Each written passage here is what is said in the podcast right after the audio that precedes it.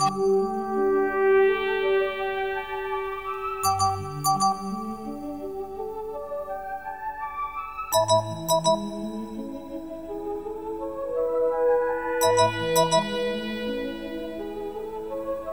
conduit Nicolas Sarkozy à l'Élysée.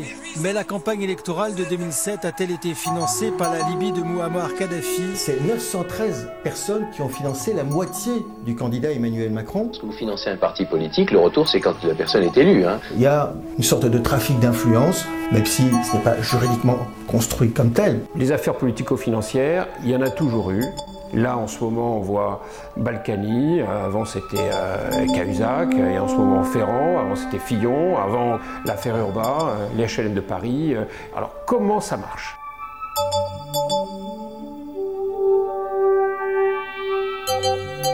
Bienvenue dans un nouvel épisode de Public Pride, le podcast qui essaye de repartir à la recherche du public, à l'école, dans l'espace, autour de la dette et ailleurs, animé par euh, Antoine Vaucher, politiste, Anne-Laure Delatte, économiste, et Stéphanie Hennette, juriste. Alors bonjour, aujourd'hui on, engage une discussion avec euh, Julia Cagé euh, que je vais présenter brièvement, qui est donc professeure d'économie à, Sciences Po Paris et qui a publié au, cours des dernières années un ensemble de, de, livres, Sauver la démocratie en 2015, Le prix de la démocratie en 2018 et euh, très récemment Libre et égaux en voix euh, en 2020.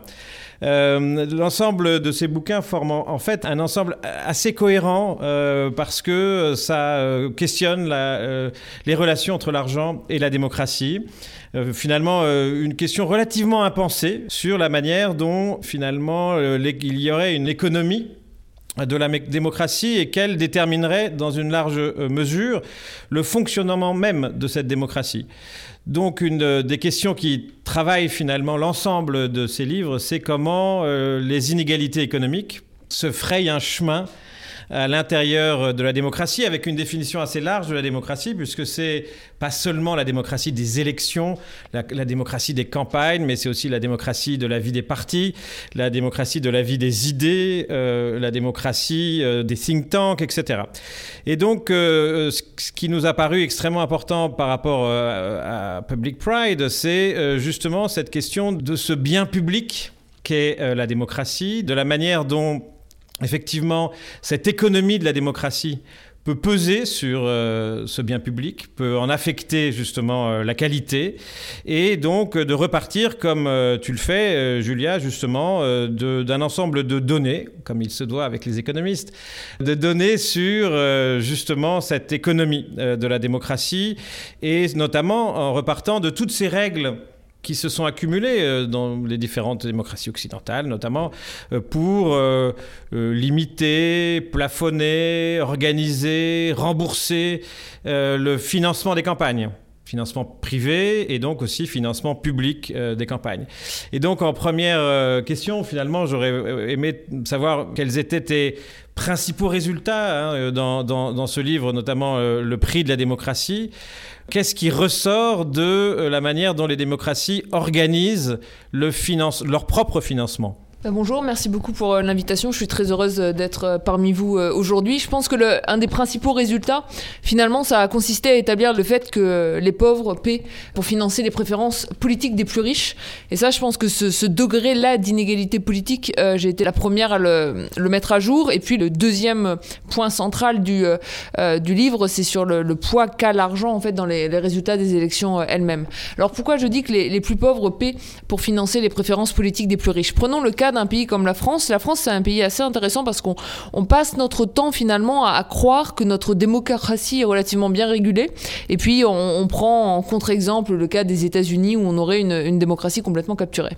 Et donc, on dit qu'en France, par exemple, la démocratie est régulée parce qu'on ne peut pas donner euh, plus de 7500 euros par an à des partis politiques. Et donc, on a cette espèce d'illusion que 7500 euros, ça mettrait à peu près tous les Français euh, sur un pied d'égalité. Or, c'est pas le cas et c'est pas le cas pour plusieurs raisons. Un, contrairement à ce qu'on veut nous laisser euh, croire finalement, c'est que tous les Français n'ont pas la liberté euh, de donner 7500 euros par an à un parti politique, euh, parce que déjà la plupart d'entre eux n'en ont pas les moyens. 7500 euros, c'est la moitié du, du, salaire annuel total de quelqu'un qui gagne le SMIC. Donc en fait, c'est une liberté qui n'est réservée qu'à quelques-uns. Et puis ensuite, surtout, ce qui est frappant, c'est quand on regarde la réalité du financement privé de, la démocratie. Donc moi, ce que j'ai fait en fait pour le bouquin, c'est que j'ai pris l'intégralité des, fichiers fiscaux, ce qu'on appelle les fichiers fiscaux exhaustifs, ce qui me permet d'avoir les déclarations d'impôts euh, de chacun des Français. Vous inquiétez pas, c'est quand même anonymisé, mais dans ces déclarations-là d'impôts de chacun des Français, on sait combien euh, les différents euh, foyers fiscaux ont donné à des partis politiques. Et donc ça nous permet de voir qui contribue pour combien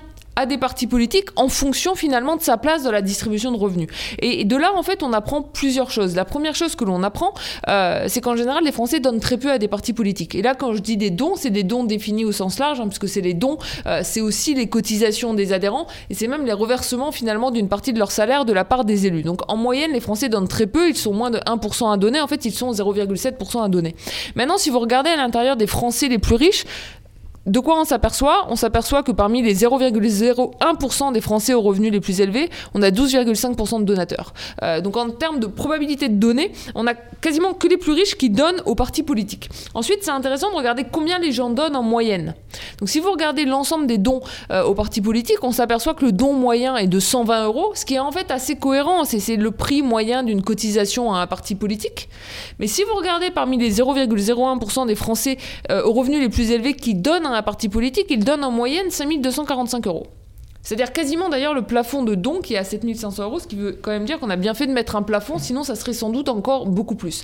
Donc on a cette première chose qui fait qu'en fait ce sont uniquement les plus riches qui financent les partis politiques et ils le font très largement. Pourquoi je dis qu'en plus de ça, les plus pauvres paient pour satisfaire leurs préférences politiques? Parce que si aujourd'hui en France, vous faites partie de la moitié des Français aux revenus les plus élevés, et que vous êtes imposable au titre de l'impôt sur le revenu. Quand vous donnez 7500 euros par an à un parti politique, en fait, le coût réel pour vous n'est que de 2500 euros. Vous avez 5000 euros qui sont remboursés euh, bah, par l'ensemble des contribuables français, puisque ça vous est remboursé en termes de réduction fiscale. Donc en gros, vous choisissez quel parti financer à hauteur de 7500 euros, vous payez 2500, et 5000 euros restants, c'est pour l'ensemble des contribuables. Maintenant, vous êtes un Français modeste. 1, vous allez certainement pas donner 7500 euros, vous n'avez pas les moyens. 2, vous allez donner peut-être, allez, 60 euros à un parti politique. Bah, il se trouve que comme vous n'êtes pas imposable au titre de l'impôt sur le revenu, vous êtes imposable au titre de plein d'autres impôts. Hein. À commencer par la CSG, qu'on pourrait considérer comme un impôt sur le revenu. Dans d'autres pays, ça serait le cas. Mais vous n'êtes pas imposable en France au titre de l'impôt sur le revenu, bah, vous n'allez pas bénéficier de la réduction fiscale. Donc vous, quand vous soutenez un parti à hauteur de 60 euros, vous allez payer cash 60 euros. Et donc on a vraiment ce système complètement inégalitaire, en fait, où ce sont les plus pauvres qui paient euh, pour satisfaire les préférences politiques des plus riches. Et il faut quand même savoir qu'en termes de masse, euh, ces réductions fiscales associées aux dons politiques, ça représente autant que le financement public direct des partis.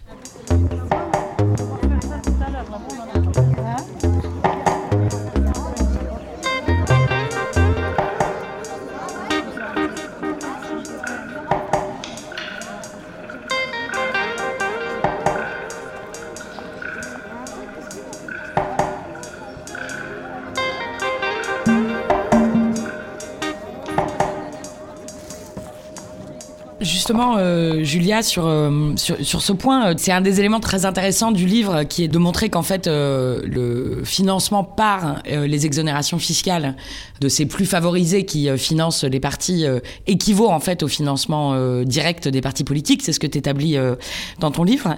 Et est-ce que tu pourrais nous dire qu'est-ce qui se passe en fait quand il n'y a pas les règles qui existent en France? Parce que voilà, tu nous as dit, on se targue souvent en France d'avoir un système robuste d'encadrement de, de, de du financement de la vie politique.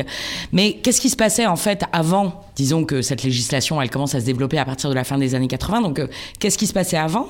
Et effectivement, puisque, euh, comme souvent, comme tu le disais, le, le, contre-exemple américain est souvent euh, versé au débat, qu'est-ce que tu tires de ce panorama que tu as fait des exemples étrangers où il n'y a pas du tout toutes ces règles? Et est-ce que, d'une certaine manière, on peut tirer de ton regard sur, par exemple, les États-Unis? L'idée qu'en fait, euh, l'existence d'un financement public généreux euh, est absolument cruciale pour euh, affirmer que euh, la démocratie est vraiment un bien commun et qui doit euh, euh, être préservé dans l'accès de tous à son façonnage. Sur le premier point, c'est extrêmement intéressant en France, en fait, ce qui se passait avant 1988. Donc les premières règles ont été introduites en 1988, puis en 1990. D'ailleurs, il faut noter qu'en 1988, ça a été introduit en mars. Donc en fait, avant les élections législatives, ça a été introduit par la droite, qui en a profité pour avoir pas mal de dons privés et pour les législatives et pour les présidentielles. Au moment où ils les introduisent en 88, il faut lire les débats parlementaires, ils sont assez fascinants.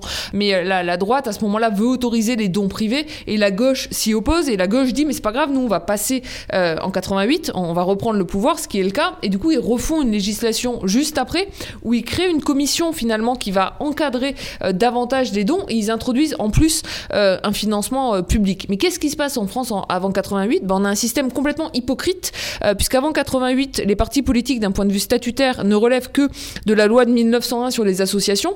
Ils sont supposés pouvoir euh, recevoir des montants équivalents au montant d'une adhésion à une association, donc relativement limité, donc ne pas avoir finalement de dons privés euh, importants. Il n'y a pas de financement public, il n'y a pas de remboursement des dépenses de campagne, donc en fait les partis officiellement n'ont pas d'argent, et en même temps on voit tous qu'ils font campagne. Et donc il y a cette espèce d'interrogation, c'est bah alors comment ils font campagne, puisqu'en fait il n'y a pas de financement public, ils ne sont pas censés avoir d'argent privé.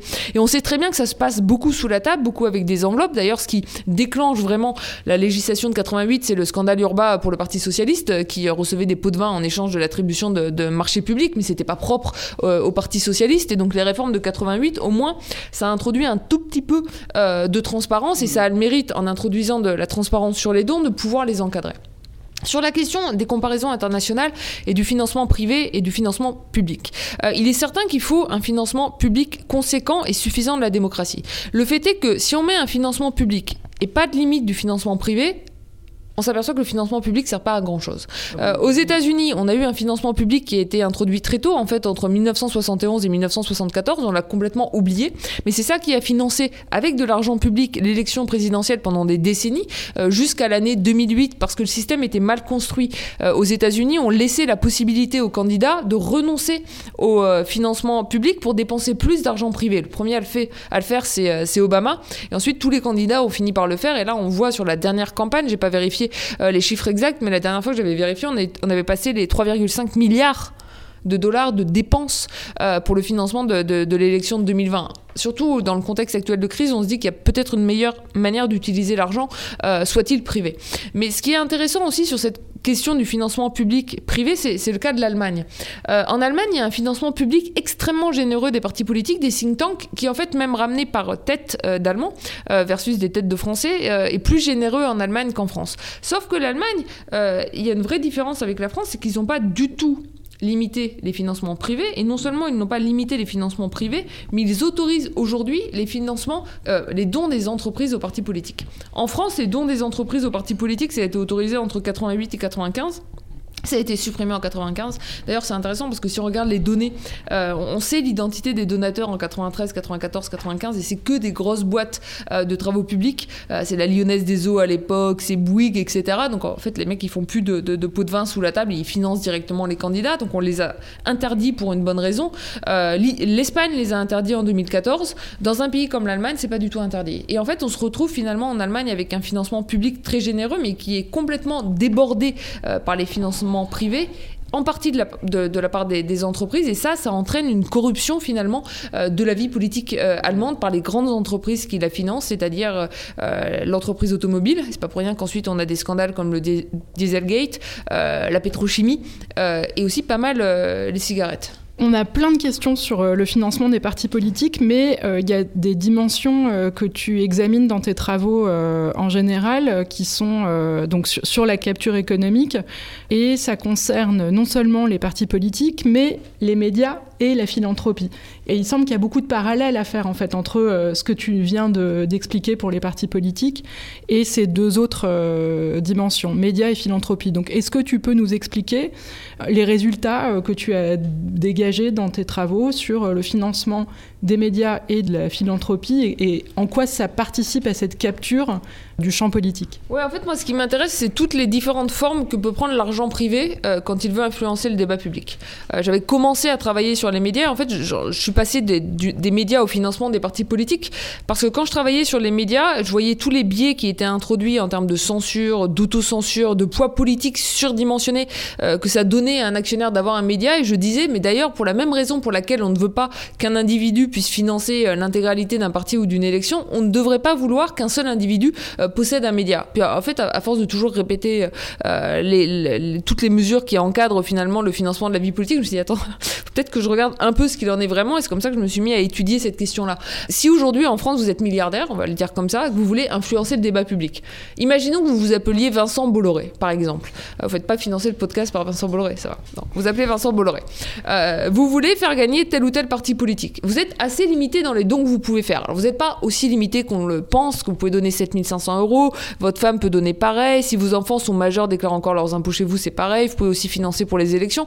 Mais bon, en tout et pour tout, peut-être vous donnez 50 000 euros par an au niveau de votre ménage, vous ne pouvez pas donner plus. Bon. Il se trouve que vous voulez, prenons Arnaud, c'est plus intéressant, prenons Bernard Arnaud. Vous voulez influencer davantage le débat public. Alors vous faites quoi?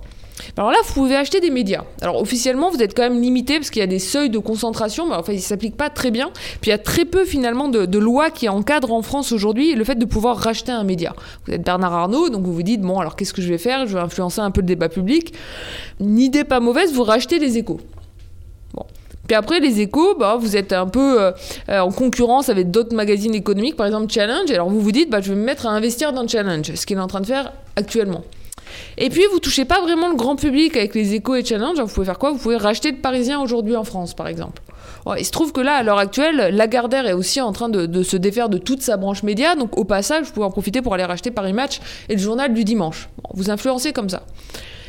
Puis vous vous dites, tiens, finalement, si je voulais étendre un tout petit peu plus mon influence, que les médias c'est bien, mais bon, il y a que un quart des Français qui font confiance à l'information, tout le monde ne vote pas, comment je fais? Bah, Vous faites de la philanthropie vous créez des fondations.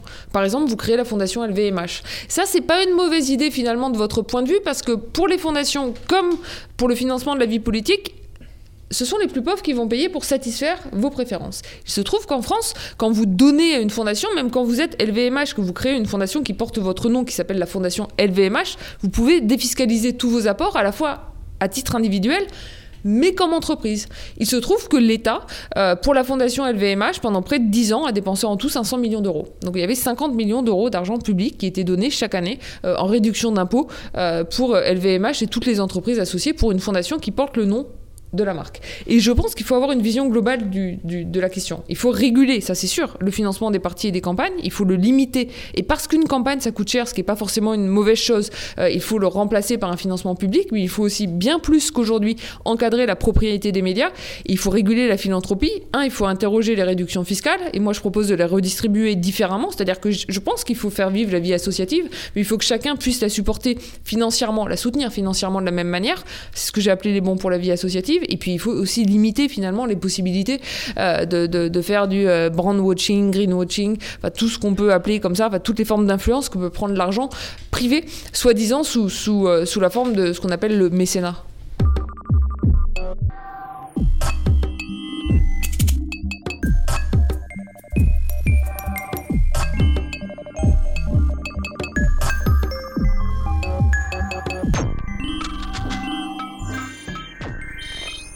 On comprend bien comment euh, le, financement des partis politiques et des médias peut influencer le champ politique. Euh, dans la philanthropie, tu nous donnes l'exemple euh, de la fondation LVMH. Est-ce que tu as un exemple, une illustration d'une fondation ou du type de philanthropie qui pourrait avoir un, effet direct sur les politiques publiques? Le, type de philanthropie qui a l'effet le plus fort direct du point de vue des politiques publiques, c'est le financement des think tanks tout ce qu'on appelle financement des think tanks. Euh, en France, aujourd'hui, vous prenez l'Institut Montaigne, vous prenez l'IFRAP, vous prenez la Fondation Jean Jaurès, vous prenez Terra Nova, ce sont des think tanks, euh, mais qui, en fait, statutairement, euh, sont des associations, loi de 1901, reconnues d'intérêt général, ce qui veut dire qu'elles bénéficient des réductions fiscales, non seulement d'ailleurs pour les dons des individus, mais aussi pour les dons des entreprises. Très intéressant. aujourd'hui, vous êtes une entreprise, vous voulez financer un parti de droite, vous n'avez pas le droit. Vous pouvez financer l'Institut Montaigne et l'IFRAP. En plus, au passage, vous défiscalisez vos apports. Et vous avez l'Institut Montaigne et l'IFRAP derrière qui font quoi? Qui font de la politique. Alors, officiellement, l'Institut Montaigne et l'IFRAP sont des think tanks, pas des partis. Ça veut dire quoi? Ça veut dire que par la loi, elles n'ont pas le droit de présenter des candidats à des élections. Et d'ailleurs, en plus, n'ayant pas le droit de présenter des candidats à des élections, elles ont beaucoup moins de poids finalement. Elles ont beaucoup moins d'obligations en termes de transparence, notamment de transparence sur les comptes, qu'en ont les partis politiques. Donc, c'est assez opaque. Euh, ils peuvent publier la liste de leurs donateurs ou pas. En fait, la plupart de ces think tanks le font pas du tout, mais elles font de la politique. Pourquoi? Parce qu'en fait, elles font du débat d'idées, elles font des notes. Ces notes sont reprises euh, dans les médias, elles sont reprises euh, dans les cabinets, elles influencent les politiques publiques. Et c'est même bien plus grave que ça, parce qu'aujourd'hui, comme on est dans un contexte de crise des médias, où vous avez beaucoup d'actionnaires de médias qui ont fait des économies sur leur rédaction, euh, donc en fait, vous videz les rédactions des journalistes. Il faut quand même remplir les pages. Vous les remplissez comment? Bah, Avec des rapports de l'Institut Montaigne ou de l'IFRAP. Et tout ça, c'est payé en plus par de l'argent public et c'est pas du tout encadré. Je pense que ce financement des think tanks devrait être beaucoup plus encadré. De ce point de vue-là, l'exemple allemand est vachement intéressant. Où en Allemagne, on, s'est dit, c'est quoi un think tank? C'est un groupe politique. Et, en fait, ça produit de la pensée politique pour des partis politiques. Donc en Allemagne, les think tanks sont associés aux partis et sont financés avec de l'argent public en fonction des résultats électoraux des partis politiques. Je voudrais justement poursuivre un peu sur cette question euh, des, effets de cet argent privé qui rentre euh, dans la vie démocratique. Dans quelle mesure on peut effectivement mesurer euh, l'influence que cet argent privé va avoir sur ben, les deux éléments effectivement essentiels d'une démocratie, c'est-à-dire le choix des élus, le choix des dirigeants publics, et puis l'orientation des politiques publiques. Alors je trouve que dans le livre, il y a un moment qui est le, prix de la démocratie, hein, un moment qui apporte, je trouve, un élément de preuve assez frappant sur l'effet euh, de l'argent privé sur le vote. Je, voudrais peut-être qu'il revienne, c'est l'élection de 1997, dont on sait qu'elle a, elle a conduit euh, Lionel Jospin et la gauche euh, à revenir au pouvoir. Et il y a un changement de la règle peu avant qui permet, il me semble, enfin c'est ce que tu montres, hein, de, bien faire voir comment l'argent privé peut être en mesure d'influencer fortement l'issue de l'élection. Sur la question du, du, lien entre finalement les dépenses de campagne, parce que c'est ça l'argent privé en fait, c'est de l'argent qui est donné à des candidats pour faire campagne et le résultat des élections. Si vous regardez une corrélation, là c'est vraiment très clair. Euh, je le fais dans le livre, j'ai mis toutes les données à disposition sur un site internet qui s'appelle le prix de la démocratie.fr. Vous prenez toutes les élections législatives en France depuis 1993, toutes les élections municipales depuis 1995. En fait, on l'a refait. Ça, j'ai fait ces travaux-là avec euh, une chercheuse qui s'appelle Yasmine Bekouche, qui maintenant est à Oxford on l'a refait pour le Royaume-Uni avec un doctorant euh, qui s'appelle Edgar DeWitt. On a mis aussi toutes les données pour toutes les élections au Royaume-Uni depuis 1886. Et vous prenez chacune de ces élections, vous regardez la corrélation entre les votes obtenus par un candidat au premier tour et la part des dépenses électorales représentées par ce candidat, vous avez une ligne en, diagonale, une ligne à 45 degrés quasiment parfaite en, termes de fit. Donc en termes de corrélation, vous avez presque une relation de 1 pour 1 entre le fait de dépenser plus que les autres candidats et le fait d'emporter euh, l'élection. Bon, ensuite, une fois qu'on a dit ça, c'est une corrélation et c'est compliqué. Comment on fait pour passer de la corrélation à l'effet causal. Et c'est notamment compliqué parce qu'on pourrait penser à une variable non observée assez évidente, c'est juste que le candidat est bon, euh, il a du charisme, il, est convaincant, et donc parce qu'il a du charisme, il est convaincant, il convainc les gens de lui donner de l'argent, et pour la même raison, il convainc les gens de voter pour lui. donc même si finalement ensuite les dépenses de campagne ne servaient à rien, on retrouverait cette corrélation. Donc comment on fait pour faire un effet causal? La première chose euh, que l'on fait, c'est que justement on utilise le temps long et la multiplication des données pour contrôler et absorber un certain nombre d'effets fixes. Donc des effets fixes année, donc par exemple 97, ça a été une année plutôt positive euh, pour la gauche, alors que 93, ça a été une bérésina. Donc vous voulez pas euh, dire que tous les candidats de gauche étaient euh, pas bons en 93 et meilleurs en 97. Vous contrôlez pour des effets fixes circonscription électorale, ville, donc le taux de chômage, l'âge moyen des, électeurs, etc. vous contrôlez pour toutes, ce qu'on appelle les caractéristiques sociodémographiques, donc l'âge, l'éducation, le revenu, le taux de chômage. Donc vous essayez d'absorber finalement tous ces contrôles-là pour isoler l'effet spécifique de l'argent. Mais si vraiment vous voulez isoler l'effet des dépenses de campagne, ce qu'il vous faut, c'est un choc exogène sur ces dépenses de campagne. Voilà. Et dans ce cas-là, vous pourrez vraiment voir quel est l'effet causal des dépenses de campagne sur le vote. Et le choc exogène que nous, on utilise, c'est le fait qu'en 1997, les élections, elles n'étaient pas attendues. Jacques Chirac dissout l'Assemblée du jour au lendemain. Et du coup, il faut que les candidats aillent à l'élection. Sauf que, entre 93 et 97, les candidats ont perdu un truc, bah, c'est le financement des entreprises. Parce qu'en 95, vous avez une loi qui est passée qui a interdit les dons des entreprises en partie et aux campagnes électorales.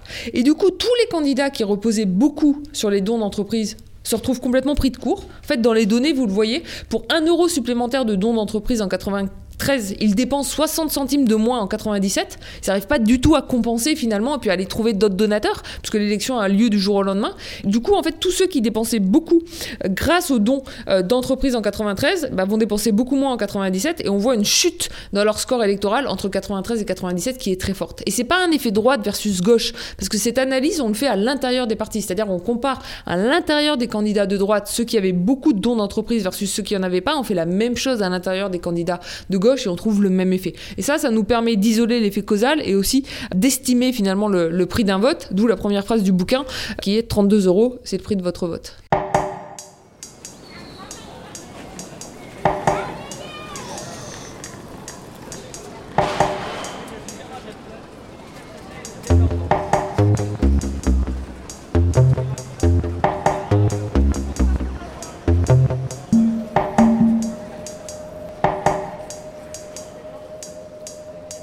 Continuer sur les effets, tu viens de nous convaincre, il me semble, que effectivement euh, l'argent influence euh, le politique, euh, celui qui est élu.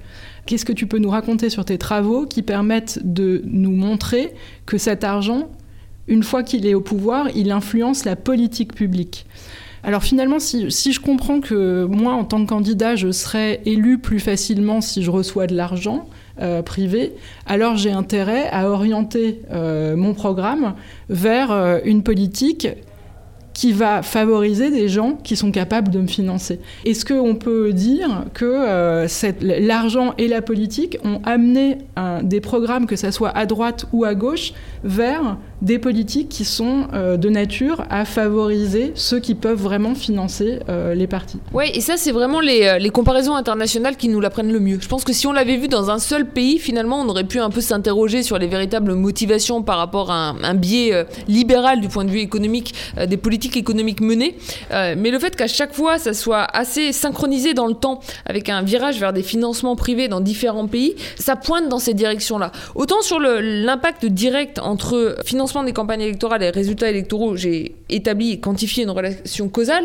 Euh, sur le lien entre euh, sources de financement et politique menée une fois élue, c'est plus toute une série d'hypothèses finalement qui me font tracer une histoire que je peux moins finalement identifier d'un point de vue purement scientifique. Celui qui le fait beaucoup mieux que moi, d'ailleurs je me repose beaucoup euh, sur ses travaux dans, dans, dans mon livre, c'est un politiste américain qui s'appelle Martin Gillens, qui a écrit un livre qui est excellentissime d'après moi, qui s'appelle Affluence and Influence, je crois, et dans lequel il démontre très bien ça, parce qu'en fait il va montrer qu'aux États-Unis, entre les années 1950 et aujourd'hui, systématiquement, quand il y avait une contradiction entre les préférences des plus pauvres et les préférences des plus riches, les hommes et les femmes politiques prenaient des décisions qui vont en, faveur des préférences des plus riches. il fait vraiment le lien, pour le coup, lui, euh, d'un point de vue empirique, entre ça et euh, qui finance la vie politique aux États-Unis. Moi, je regarde différents moments dans le temps. Je regarde l'Italie, euh, je regarde le Royaume-Uni, je regarde l'Allemagne, je regarde la France et le cas des États-Unis.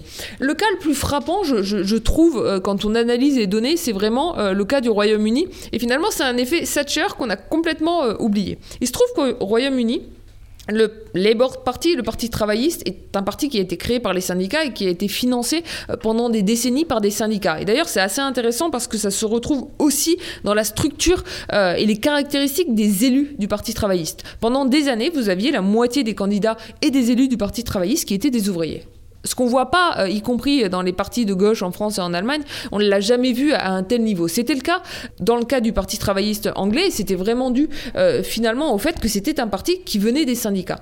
Margaret euh, Thatcher, à la fin des années 80, prend une mesure qui limite le lien financier entre les syndicats et le Parti travailliste. Et en fait, on voit dans les données le virage financier du Parti travailliste qui va reposer de moins en moins sur les syndicats, de plus en plus sur les dons privés. C'est le moment où Tony Blair prend la tête du Parti travailliste et va créer le New euh, Labour. On voit vraiment ce virage-là à la fois en termes de financement, c'est-à-dire de plus en plus de financements qui viennent de dons privés d'individus et surtout d'entreprises, de moins en moins de candidats qui sont des candidats ouvriers, et un virage à droite au même moment dans les politiques économiques menées. Un virage à droite dans les politiques économiques pas dans les politiques en termes de société. Et c'est ça en fait qui va caractériser finalement ce poids croissant des financements privés dans la vie politique dans toutes les démocraties occidentales, c'est que les partis de gauche, dit de gauche d'un point de vue économique, qui devrait lutter contre les inégalités, faire davantage de redistribution, que ce soit euh, au Royaume-Uni avec Tony Blair, en Allemagne avec Schroeder, en Italie avec Renzi, ça s'est fait à différents moments dans le temps. Et finalement en France, bon, celui qui a poussé ça à son paroxysme, c'est Macron, euh, qui est sorti entre guillemets de, la gauche et puis qui s'est assumé comme quelqu'un de droite du point de vue économique, vont sur euh, les questions économiques mener la politique des plus riches, parce que ce sont les plus riches qui les financent qui financent les partis de gauche comme les partis de droite et vont se rattraper entre guillemets en, disant bah oui on est de gauche on mène des politiques sociales ou sociétales euh, de gauche sur le mariage pour tous sur la lutte contre les discriminations euh, sur euh, l'autorisation de l'avortement ça, ça ça varie en fonction des pays et en fonction des années. Et ça, c'est extrêmement problématique parce que ça explique aussi le décrochage complet du vote des catégories populaires pour ces partis de gauche, parce que ces partis de gauche, d'un point de vue économique, arrêtent complètement euh, de les représenter. Et je pense qu'il faut vraiment qu'on s'interroge sur ces questions-là, parce que ça permet aussi d'éclairer d'un jour nouveau, finalement, les résultats euh, électoraux euh, des différents partis de gauche dans les démocraties occidentales au cours des dernières années. Au-delà des, effets sur l'élection, sur les politiques publiques dont on vient de parler, si on se concentre sur certaines des propositions euh, qu'on trouve dans ton ouvrage, moi je voulais t'interroger, euh, Julia, sur le, cette proposition assez euh, spectaculaire que tu fais, qui est de baisser le plafond de financement public des partis de 7500 euros par personne et par an à 200 euros. Donc c'est apparemment assez spectaculaire. Et en, dans cette proposition, euh, en fait, c'est une des conséquences d'un élément dont, dont, tu as parlé, qui est extrêmement intéressant dans ta démonstration, qui tient au fait que le mécanisme même de la déduction fiscale est profondément inégalitaire, puisque seule une petite partie de la population, celle qui est assujettie euh, à l'impôt, euh, peut en réalité bénéficier du mécanisme de la discussion. on comprend bien le, ta proposition dans le cadre de cet ouvrage sur le prix de la démocratie, mais j'aimerais t'interroger de manière plus générale sur le point de savoir si tu penses que il faudrait de manière plus générale, se débarrasser toujours de ce mode de prise en charge euh, ou, d'atténuation de la prise en charge, enfin ce, mécanisme de la, déduction fiscale, est-ce qu'il y a en gros euh, d'autres secteurs que celui du financement de la vie politique où tu penses qu'il a euh, les mêmes effets préjudiciables parce que fondamentalement et structurellement inégalitaire bah, il y a toute la question de la philanthropie finalement qu'on évoquait tout à l'heure, hein, puisque ça a exactement les, mêmes conséquences. Alors il y a différentes manières de s'en débarrasser différentes manières de, l'améliorer. Il y a une première manière qui serait une réforme euh, alors apparemment technique, mais qui serait déjà mieux que ce qu'on a actuellement, c'est de passer de la réduction fiscale au crédit d'impôt. C'est quoi la différence? C'est qu'un crédit d'impôt, quand vous n'êtes pas assujetti à l'impôt sur le revenu, l'État vous fait un chèque. C'est d'ailleurs ça qu'on a pour les, euh, bah, le crédit d'impôt associé au financement des syndicats. Quand vous adhérez à un syndicat, pouvez bénéficier d'un crédit d'impôt, donc vous en bénéficiez même si vous n'êtes pas assujetti euh, à l'impôt sur le revenu. Ça, c'est la première chose. Il faut savoir que même le crédit d'impôt pour les syndicats, en fait, c'est plafonné en fonction du revenu, donc ça bénéficie plus aux plus riches euh, qu'aux plus modestes. Je pense que c'est pas la meilleure manière de, procéder, surtout que ces réductions fiscales, en plus, ça a comme effet pervers que ça joue toujours un an après. Euh, donc il y a plein de gens qui ne le prennent pas en compte quand ils font un don, puis il faut attendre l'année suivante, ça complexifie absolument tout, vous vous demandez combien l'État va vous rembourser. Et puis ça, ça crée quand même pas mal de fraude fiscale. Il faut savoir un truc, moi ça m'a beaucoup frappé. À un moment, je me suis dit, je vais regarder si mes données sont cohérentes. Donc j'ai regardé combien les partis déclaraient avoir reçu de dons. Et puis combien les gens, dans leur déclaration fiscale, déclaraient avoir donné. Et vous avez beaucoup plus de dons euh, fiscaux dans les déclarations fiscales aux partis politiques que de dons reçus par les partis politiques. Parce que aujourd'hui, en fait, quand vous déclarez vos impôts, vous n'êtes pas du tout obligé d'envoyer votre reçu fiscal fait, votre reçu fiscal, on vous le demande que si vous êtes contrôlé. Et donc, en fait, vous avez plein de dons. Euh, comme les gens font le pari, finalement, qu'ils ne seront pas contrôlés, ils déclarent des dons qu'ils n'ont euh, jamais fait. Euh, ça, c'est vraiment la, première chose. Donc, on peut passer de la réduction d'impôt au crédit d'impôt. C'est un peu mieux. C'est pas génial. Un truc qu'on pourrait faire qui serait encore mieux, c'est toujours pas ma solution préférée, mais bon, c'est quand même dans le bon sens, c'est de passer à un système que j'ai envie d'appeler à l'anglaise, euh, qui est un système de, matching. Vous allez abonder des dons. Ça veut dire quoi? Ça veut dire qu'en Angleterre, quand vous allez donner 100 à une association, l'État va pas vous rembourser deux tiers du montant, mais l'État va donner 200 à l'association. Donc en fait, c'est l'association qui reçoit 100 et c'est l'État qui abonde. Et donc vous, en fait, si vous voulez donner 100, bah, vous donnez 100. Euh, vous n'avez pas à avancer 300 en attendant peut-être que l'an prochain, l'État vous rembourse 200. Donc ça, ça irait encore mieux. C'est quoi la limite de ce modèle-là? Bah, La limite de ce modèle-là, c'est que finalement, finalement, on va quand même se retrouver dans une situation où quelqu'un qui est riche va filer 10 000, puis quelqu'un qui n'a pas d'argent va donner 100. Et à l'arrivée, ça veut dire que pour la personne riche, l'État va abonder à hauteur de 20 000, puis pour la personne la plus modeste, il va abonder à hauteur de 200. Et donc on continue toujours finalement dans un système comme celui-là à dépenser plus d'argent public euh, pour soutenir les préférences, qu'elles soient politiques, en termes d'éducation, de culture, de santé, etc., euh, des plus riches que celles des plus pauvres. Et c'est pour ça que moi, euh, et ça je l'avais un peu poussé dans le prix de la démocratie sur le, la question du financement de la vie politique avec les bons pour l'égalité démocratique, mais je l'ai poussé beaucoup plus loin dans mon nouveau livre, Libres et égaux en voix, avec ce que appelé les bons pour la vie associative. Je pense qu'il faut prendre ces masses qui sont utilisées aujourd'hui pour financer la philanthropie. C'est des masses qui sont importante. Hein. Aujourd'hui, les déductions d'impôts associées euh, aux dons philanthropiques, c'est pour les ménages entre 1,4 et 1,5 milliards d'euros par an, ça varie en fonction des années, et c'est entre 7 et 800 millions d'euros par an euh, pour les dons des entreprises. Donc on est à 2,3 euh, milliards, 2,4 milliards d'euros par an. Vous découpez ça par tête de Français, vous êtes entre 50 et 60 euros par tête de Français. Donc moi je pense qu'il faut mieux prendre ces sommes et les allouer égalitairement à chaque Français, donner à chaque Français 50, 60 euros de ce que j'ai appelé un bon pour la vie associative qu'il peut allouer chaque année aux associations de son choix.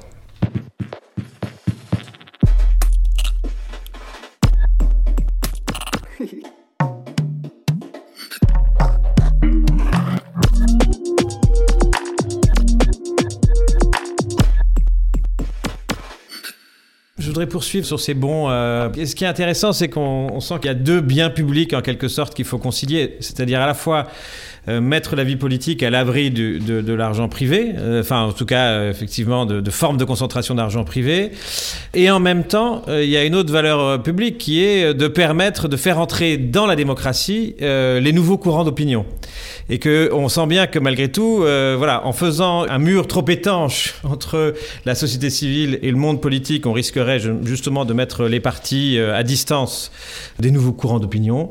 Et en même temps, inversement, euh, voilà, il ne faut pas que l'argent de la société civile, les inégalités propres à la société civile, se retrouvent dans la vie politique. Donc, ce que je trouve original, hein, dont c'est bon pour la démocratie, pardon, c'est justement la manière dont tu essayes de concilier ces deux biens publics finalement. Ouais, alors l'idée des, bons pour euh, l'égalité démocratique, c'est de faire deux choses. C'est d'avoir un financement public égalitaire de la démocratie, donc vraiment à l'encontre des réductions euh, fiscales actuelles qui ne bénéficient qu'aux plus favorisés. Et puis deuxièmement, d'avoir un espèce de financement de la démocratie qui soit beaucoup plus dynamique qu'à l'heure actuelle. Donc pour l'instant, on a, on a parlé du financement public à travers les réductions fiscales. Il ne faut pas oublier que c'est quand même un financement public de la démocratie. Et l'autre moitié du financement public de la démocratie et des partis en France aujourd'hui, ce sont deux tranches de financement qui dépendent des résultats obtenus aux dernières élections législatives. Euh, et donc un parti plus son score aux dernières élections législatives a été élevé, plus il va recevoir de financement public pendant 5 ans. Euh, ce qui veut dire quoi? Ce qui veut dire qu'en fait, aujourd'hui, on est en 2020, bientôt 2021, d'ailleurs, on a hâte de passer à l'année suivante. Euh, si vous créez un nouveau parti aujourd'hui, il faudra attendre 2022 et les élections législatives de 2022 pour qu'il puisse avoir potentiellement un financement public. Ce qui fait que quoi? Bah, Ce qui fait que c'est extrêmement dur pour que de nouveaux partis émergent, survivent, vivent et aillent jusqu'à l'élection. À moins que bah, ils fassent le choix justement euh, de se financer uniquement par des dons privés très importants, ce qu'a fait la République en marche, mais ensuite on voit que ça peut influencer les politiques menées par le parti. Et donc moi je pense que la vie politique est certainement pas figée euh, par intervalle de 5 ans, donc il fallait penser à un financement public qui non seulement soit égalitaire, mais aussi euh, beaucoup plus dynamique actuellement. D'où l'idée des bons pour l'égalité démocratique qui reviennent à donner 7 euros d'argent public chaque année à chaque Français qu'ils peuvent allouer aux partis politiques ou aux mouvements politiques de leur choix. Ça a deux avantages un, c'est, enfin trois même, c'est égalitaire, c'est dynamique. Et puis le troisième avantage, c'est que d'une certaine manière, ça permet d'impliquer davantage les citoyens dans la vie politique euh, au jour le jour. Euh, souvent, il y a un peu cette idée qu'il faudrait peut-être faire des référendums révocatoires, par exemple. Je suis pas pour le référendum révocatoire. Je pense qu'il faut laisser un élu aller au bout de son mandat. Par contre, c'est vrai que c'est problématique qu'un citoyen puisse pas du tout s'exprimer finalement entre deux élections. Donc là, c'est une manière assez efficace d'envoyer des signaux et des signaux forts. Hein. Les signaux financiers sont des signaux extrêmement forts pour les partis, aux partis politiques au pouvoir et finalement les révoquer euh, petit à petit, en douceur. Et puis c'est aussi une manière de responsabiliser un tout petit peu l'opposition parce que souvent on souffre du fait d'avoir une opposition un peu paresseuse qui s'oppose pas beaucoup entre deux élections. Et là, l'opposition, va falloir qu'elle fasse des contre-propositions régulièrement. Donc ça va aussi mettre l'opposition au boulot. Et je pense que ça n'en fera qu'une meilleure, euh, de gouvernement une fois, euh, une fois élu. Justement, enfin pour terminer, je voulais revenir sur euh, des engagements que tu as pris euh, ces derniers temps, parce que tu n'es pas seulement chercheuse, mais tu es aussi une chercheuse euh, engagée, et dans la réflexion sur ces pare-feux, en quelque sorte, qu'il faut mettre autour du fonctionnement de la vie démocratique, il y a bien sûr cette question des, bons pour la démocratie qu'on vient d'évoquer, puis il y a aussi cet engagement que tu as dans la société des lecteurs du monde pour construire justement ou renforcer ce pôle d'indépendance. Je trouve que le mot indépendance là, est intéressant, parce qu'il s'agit encore une fois de créer des formes d'étanchéité par rapport euh, aux capitaux privés, aux capitaux économiques. Euh, et j'aurais voulu peut-être que tu reviennes un peu sur euh, justement un peu la philosophie de cet engagement, de cette société d'électeurs. Donc tu as pris, je crois, la, direction et la manière dont vous essayez de faire exister justement cet espace d'indépendance à l'intérieur du monde. J'ai été élu à la présidence, ce que je trouve plus démocratique que, que prendre la direction. Mais bon, ça c'est un point de détail. C'était en janvier de l'an dernier. Pourquoi ça m'a intéressé le, le, le cas du monde? Ça m'a intéressé parce que moi, je pense que profondément aujourd'hui, euh, le fait de consommer des médias sous perfusion de mécènes, euh, c'est extrêmement négatif. C'est négatif pour plusieurs choses.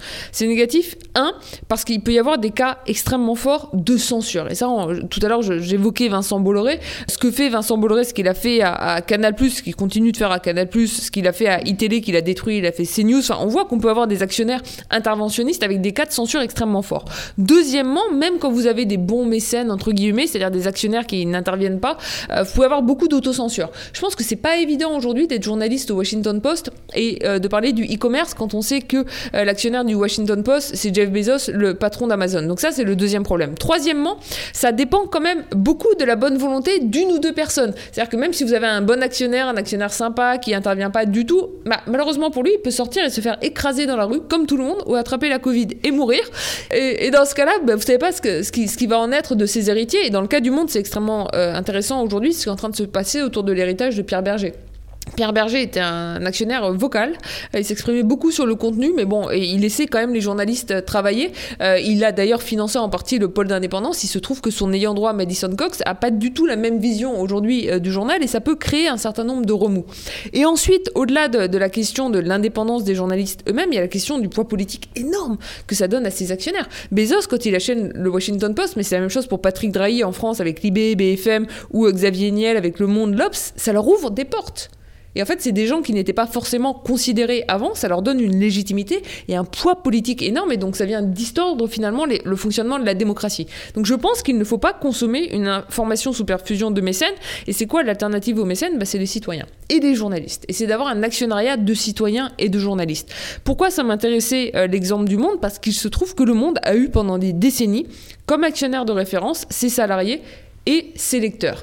En 1951, vous avez la première société des rédacteurs de, l'histoire du, monde, sans jeu de mots, euh, qui est créée. C'est suivi ensuite par la première société euh, de salariés. En 1985, vous avez la société des lecteurs qui est créée. Donc en fait, ce sont des actionnaires et ça reste les actionnaires de référence du journal jusqu'en 2010. Par contre, en 2010, vous avez une recapitalisation et là vous avez un actionnariat de milliardaires qui se met en place. Moi je pense qu'il faut redynamiser cet actionnariat de citoyens et de salariés. 2010 c'était il y a 10 ans, c'était il n'y a pas si longtemps et qu'on peut faire en sorte euh, de créer et d'assurer l'indépendance des médias en réinvestissant finalement les citoyens d'un poids actionnarial et d'un poids politique. Euh, c'est pour ça que j'ai pris la présidence de la Société des lecteurs du monde, mais c'est pour ça qu'au-delà de ça, on a créé une association qui s'appelle Un bout du monde. On a fait une campagne de levée de fonds qu'on a fini euh, avec succès et l'idée c'est de convaincre les citoyens finalement d'apporter de l'argent chacun à sa mesure. C'est une association vraiment démocratique. C'est-à-dire, c'est une personne, une voix. Que vous donniez 5 euros, 50 euros, 500 euros, vous allez avoir la même voix et de proposer une alternative à l'actionnariat de, mécènes. Alors, forcément, on commence petit, entre guillemets, par rapport au montant en jeu.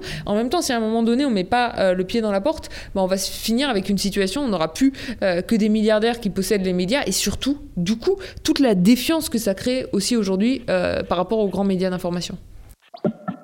Thank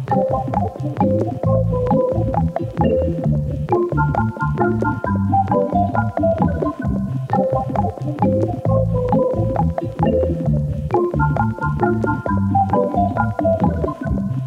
Merci beaucoup. On va en finir là. Je crois qu'on a appris vraiment beaucoup de choses euh, sur euh, le champ politique, euh, ce bien public et l'autonomie du champ politique. Tu nous as appris des choses sur le fait que c'est non seulement le financement des partis politiques, mais les liens avec les médias et la philanthropie et ce financement qui peut avoir un, un effet direct sur les politiques publiques.